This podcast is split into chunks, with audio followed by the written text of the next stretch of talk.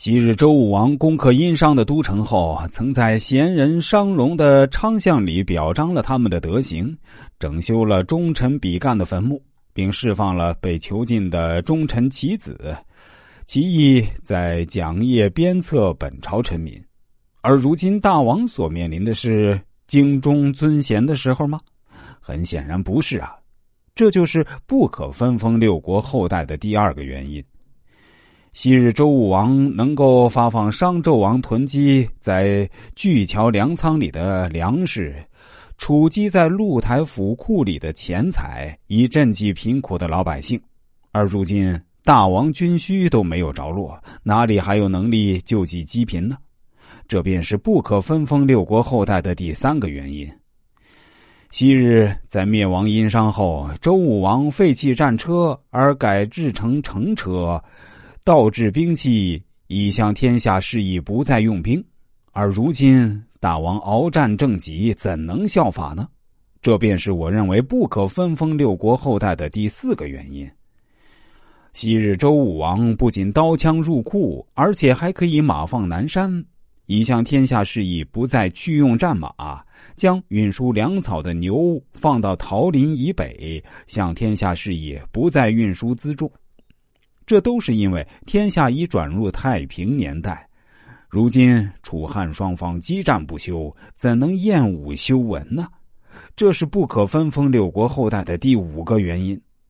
再说，当今天下的谋臣策士之所以辞别自己的父母兄弟，抛弃自己的妻子儿女，离开祖祖辈辈生息的土地，告别自己的亲朋好友，跟随大王您辗转奔波，转战四方。不过就是为了日夜盼望得到那封赏的咫尺之地吗？如今可好，大王重新树立六国的王族，使天下的谋臣策士各自返回故里去侍候他们自己的君王，伴随他们的父母兄弟、妻子儿女、亲戚朋友。那么，大王还将依靠谁去夺取天下呢？况且，当今只有项羽的势力最为强大。如果重新被立的六国后代，转而臣服于项羽，那大王又该怎么办呢？基于以上种种分析，我所以才说，如果大王果真采用那一介儒生的计谋，那么大王统一天下的大计就得草草收场了。张良讲完这番阻止分封的言论后，使得刘邦茅塞顿开，恍然大悟，以致饭也不吃了。吐出口中的食物，大骂李义基：“你这个书呆子，差一点坏了老子的大事！”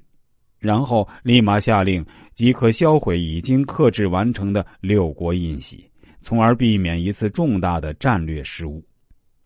张良的分析真可谓是字字珠玑、头头是道、精妙之极，而且又能切中要害。他看到了古今时移世易的变更。从而得出绝不能照抄照搬古圣先贤之法的结论。尤为重要的是，张良认为封土赐爵是一种很有吸引力的奖励手段，是赏赐给战争中有功之臣，用来鼓励天下将士追随刘邦，使分封成为一种维系将士之心的重要措施的。如果反其道而行之，那么还靠什么激励将士呢？下邑奇谋和画柱祖峰是张良对谋略的娴熟运用。下邑奇谋的关键是让刘邦利用好英布、彭越、韩信这三个破楚的关键人物，这正是对鬼谷子“度才量能揣情者，以示之思难也”的灵活运用。而画柱祖封的主旨，则是让刘邦不要因循守旧，照搬古圣先贤之法，而要依据事实，从实际出发考虑问题，使封土赐爵成为激励将士的一种有效手段。这正是对鬼谷子“凡谋有道，必得其所因，以求其情”的深刻体悟与具体运用。